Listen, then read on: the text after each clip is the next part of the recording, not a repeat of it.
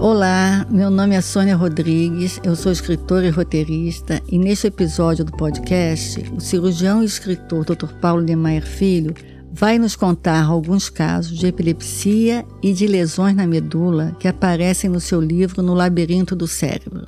Dr. Paulo, a epilepsia é uma doença que é conhecida há séculos e já foi atrelada à possessão e até mesmo a sinais divinos. Mas afinal, o que é a epilepsia? Ela pode existir por doença ou por trauma? Olha, a epilepsia é, vamos dizer, vamos simplificar antes de entrar na epilepsia. A, a crise convulsiva, que é uma manifestação da epilepsia, é uma descarga elétrica anormal de alguma região do cérebro e que se dissemina e nesse, se espalha pelo cérebro e faz a pessoa perder a consciência e ter aqueles abalos que a gente sabe como é que são. Na realidade, é, essas descargas elétricas são uma reação do cérebro, como tossir para a garganta, espirrar para o nariz. Você espirra, é, irrita o nariz, você espirra, irrita a garganta, você tosse. Qualquer coisa que irrite o cérebro pode provocar uma descarga elétrica e uma crise convulsiva. Então, isso seria o mais simples, e a gente vê essas manifestações epiléticas em várias doenças, em tumores cerebrais, em, em meningites, em qualquer outra doença que afete o cérebro pode provocar uma crise convulsiva. E isso não quer dizer que a pessoa seja epilética, ela teve uma crise convulsiva reacional a alguma doença que está ali presente. Então, quando a gente fala em epilepsia, a gente geralmente está falando de pessoas que nasceram com alguma tendência a ter essas crises, com um limiar menor para é, para ter essas descargas elétricas, ou, ou com malformações cerebrais que desencadeiam esses focos e essas descargas. E quando elas são de difícil controle, então elas são, é, torna-se uma doença extremamente incapacitante e, e de difícil controle medicamentoso. Os remédios são a primeira tentativa, quer dizer, a grande maioria dos doentes, vamos dizer, dois terços dessas, dessas pessoas controlam bem com medicamento convencional. Mas há um terço que nós chamamos de, de epilepsia de difícil controle. E esse um terço, então, deve ser investigado, porque grande parte desses doentes podem ter uma cura cirúrgica. Então, nós temos no Instituto do Cérebro um, um setor de epilepsia exatamente para avaliar os pacientes com epilepsia de difícil controle medicamentoso. E outro terço dessa, desse, desse grupo é, se beneficia e pode, inclusive, ficar curado, dependendo da causa e, e da localização do foco. Então, a epilepsia é uma doença que faz parte do, do ser humano, quer dizer, uma, ela pode ser uma simples crise isolada, como pode ser uma, uma manifestação de, um, de uma doença cerebral mais complexa e que pode ou não ter o controle medicamentoso ou às vezes até cirúrgico. Doutor Paulo, a convulsão é apenas um tipo de manifestação da epilepsia, mas ela é um sinal ou um sintoma? É, sinal é, ou sintoma às vezes. Quer dizer, a epilepsia, ela, a manifestação epilética depende da região em que ela se origina. Então, quando é uma crise generalizada que se espalha pelo cérebro, ela tem aquela convulsão que nós chamamos de generalizada, que já se chamou antigamente de grande mal. Mas ela pode, quando se origina, por exemplo, nos lobos temporais, que são lobos muito sofisticados, ela pode começar com um cheiro estranho, o paciente tem um gosto ruim na boca, tem um cheiro estranho, aquilo dura poucos segundos, ou tem crise de déjà vu, o paciente tem a sensação, de repente, de já ter estado naquela situação. E essas crises podem ser limitadas a essas pequenas manifestações, como podem se estender. E tem crises que nós chamamos de automatismo, começa com uma dessas manifestações, às vezes uma sensação de medo, de pânico que dura ali alguns segundos, em seguida, o paciente sai do ar e fica num automatismo. Ele é capaz de andar, de dirigir, mas está totalmente inconsciente. E fica fazendo movimentos mastigatórios, às vezes mexendo na roupa. E aquilo dura 10 minutos ou uma, um tempo que for e passa. E então, dependendo da região em que se origina a crise, nós podemos ter crises sensitivas, motoras, crises de automatismo. Depende da área do cérebro que está sendo é, estimulada. Então, quando nós temos um acidente vascular cerebral, um AVC, por exemplo, há uma perda de função. Então, aquele braço que foi atingido pelo AVC fica paralisado.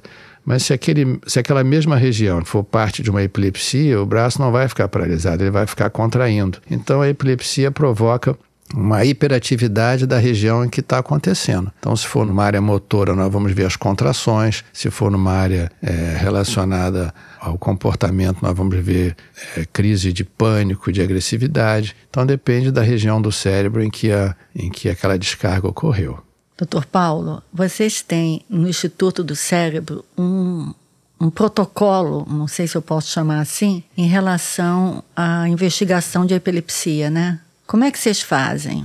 É, quer dizer, a primeira coisa é tentar localizar o foco, quer dizer, o, o eletroencefalograma, que é o exame mais importante, ele é feito normalmente nas clínicas num período de 15 minutos, meia hora, e nem sempre ele dá o resultado que se espera, porque ele é feito no momento em que a pessoa está bem. Então, se, é, no, nesses grupos de, de, pacientes de difícil controle, é importante fazer o que nós chamamos de um eletrovídeo assistido. Então, nós temos duas salas é, equipadas como um CTI e o paciente ele é internado nessa sala, ele vai, vai ficar nesse quarto. É, é feito um eletro de dois, três dias. Nesse período é retirada toda a medicação para que ele tenha a crise e ele é filmado. Então, se ele tiver a crise em poucas horas, não precisa ficar dois, três dias, mas ele ficaria até ter a crise. Então, na hora que ele tem a crise, o eletro vai mostrar exatamente em que lugar do cérebro a crise teve início e aquela crise está sendo filmada. Então, isso tem várias informações. Primeiro, vai te dizer se a crise começou do lado esquerdo ou direito, onde é que está o foco, se é bilateral. E segundo, vai confirmar que seja uma crise epilética. Às vezes é difícil diferenciar uma crise emocional, uma crise histérica, de uma crise é, epilética, porque o doente vem no consultório e conta, os dois contam a mesma história, que de repente desmaiaram e se contraíram e se bateram e que babaram. Enfim, as histórias são sempre um pouco dramáticas, porque a, a situação é dramática para quem assiste, né? E às vezes é difícil você dizer se foi uma coisa ou outra. Então, quando você faz o eletrovídeo assistido, o paciente tem a crise, o eletro é normal, é porque aquilo é uma crise emocional, é uma crise histérica. Então, isso já ajuda a fazer a seleção e muitas vezes o doente não melhora porque você dá remédio para epilepsia, mas não é o que ele tem. Então, ele não vai, não vai ficar bom nunca. Então, ali já te ajuda a separar esse tipo de doente. E nos casos que são realmente epiléticos, ele vai te ajudar a localizar onde está o foco. Então, esse é o exame hoje mais importante, entre vários outros que são feitos, para tentar é, ter certeza da origem e, e se o caso pode ser cirúrgico ou não. Uma outra coisa que me chamou muita atenção no seu livro, No Labirinto do Cérebro, foi é, a coisa de, de pessoas que são diagnosticadas com depressão. Eu vou falar especificamente de um caso que me impressionou muito, de uma moça que já na época da tomografia tinha convulsões e a tomografia não indicou nada e continuou tomando remédio. Você podia contar esse caso, que eu acho um caso muito impressionante, assim, da evolução né, da medicina. É, é, esse caso era uma moça jovem e ela começou a ter crises é, chamadas parciais complexas, que antigamente chamavam-se de automatismo, que são exatamente essas crises que se originam no lobo temporal. Então ela saía do ar, tinha crise em que ficava mastigando, mexendo nas coisas e andava, não era aquela crise de cair, de perder, de desmaiar. E essas crises, que parecem menores em termos de, de gravidade, são mais difíceis de controlar. E ela, na época, fez uma tomografia que foi normal. As tomografias, apesar de terem sido um, um divisor de águas, elas não eram precisas, era como se fosse uma televisão em preto e branco para comparar com o que nós temos hoje. Então tinha chuvisco, tinha aquela antena que você tinha que puxar em cima do caixote ali da televisão. Então era uma coisa muito importante, mas não era precisa.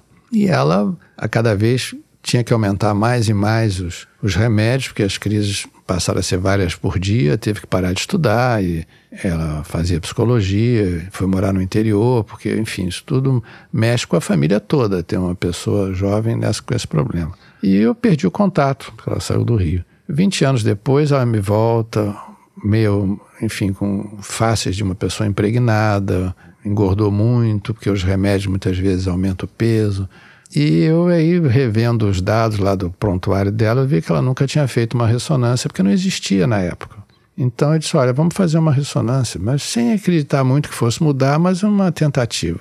E a ressonância mostrou então um tumor, é, um amartoma, que se chama quase, é um tumor desse que não cresce, que é quase como uma malformação cerebral, e que estava lá já desde que ela, da sua infância, desde que ela nasceu e que são desses tumores que são altamente epileptogênicos, tumores que produzem epilepsia crônica. E que a tomografia não mostrou, porque não, não tem a precisão, eu não tinha na época, que eram ainda mais tomografias muito precárias, né? E, e aí, diante desse achado, eu indiquei a cirurgia, ela foi operada e as crises acabaram, os remédios foram retirados, ela emagreceu, ela saiu da depressão, que os remédios, aquele, aquele aspecto de impregnação medicamentosa, e ela se tornou outra pessoa.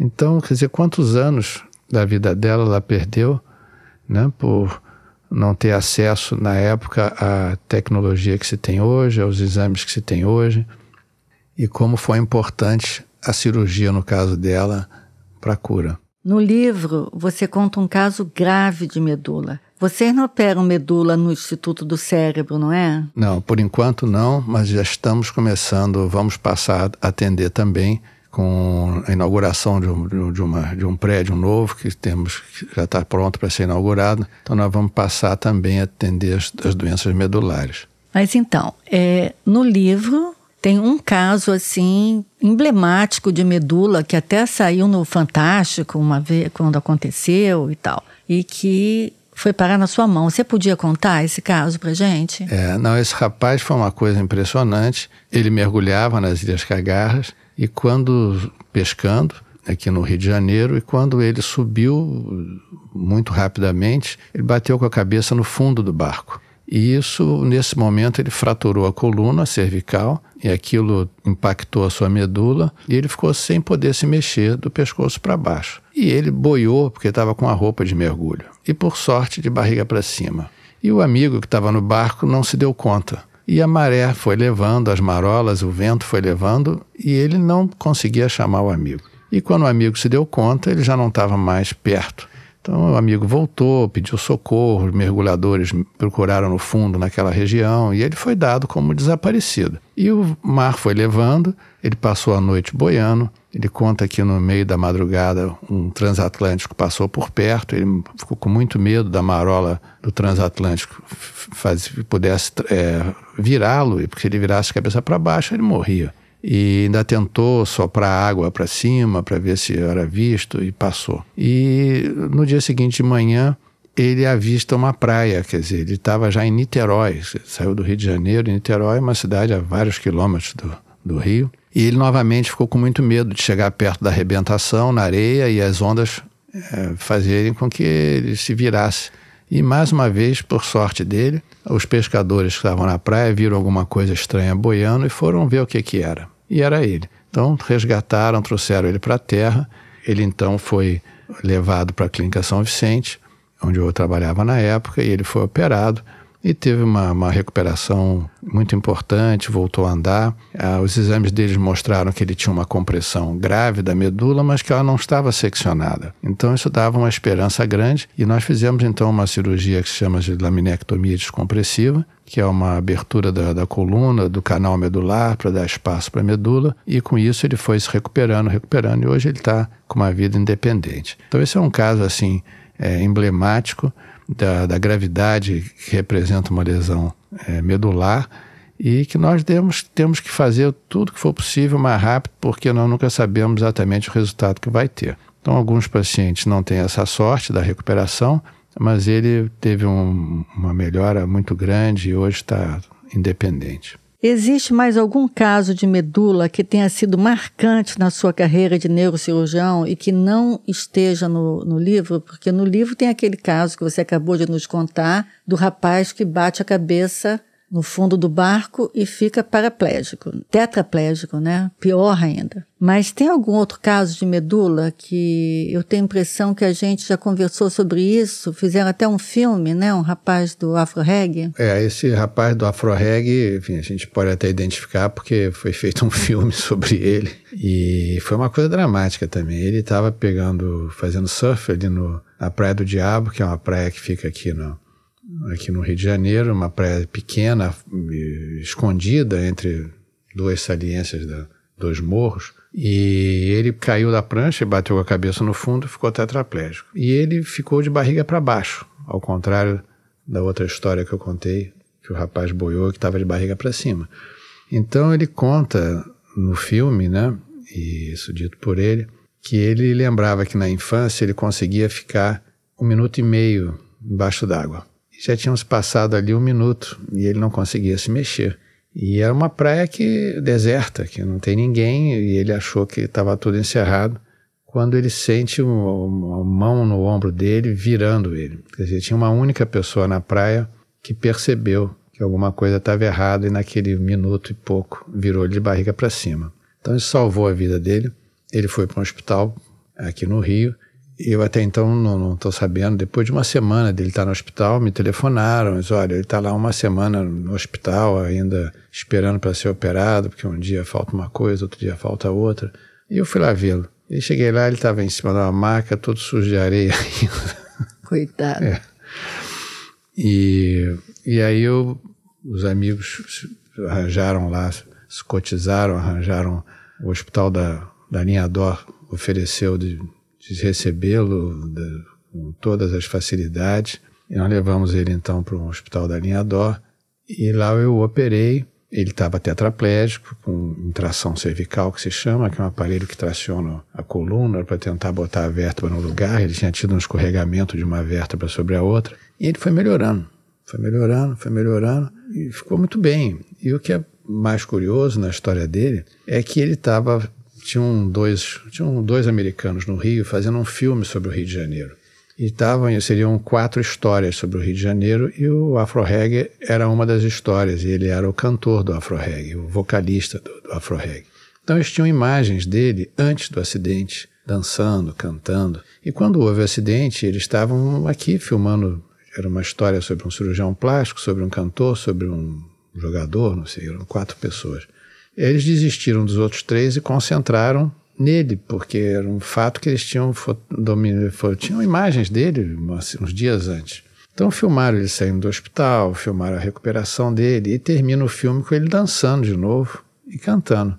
Então fizeram um filme que em inglês chamava Favela Rising, Crescendo na Favela, e esse é um curta-metragem que foi indicado para o Oscar, ganhou o Festival de Tribeca ganhou o Festival Latino-Americano em Miami e chegou em 14º lugar na, na, seleção do Oscar. Então foi um, um filme, assim, um documentário que foi muito marcante, porque muito, eles tinham as imagens antes, tinham as imagens depois, então aparece ele com aquela cicatriz enorme no pescoço, ele numa fase com aquele colar rígido e enfim. Então foi um caso muito impressionante, quer dizer, ele teve a sorte de não ter a medula seccionada e, enfim, foi tudo dando certo. Ele teve que fazer duas cirurgias, uma por via anterior, outra por trás, para poder estabilizar bem aquela coluna. E ele está até hoje muito bem.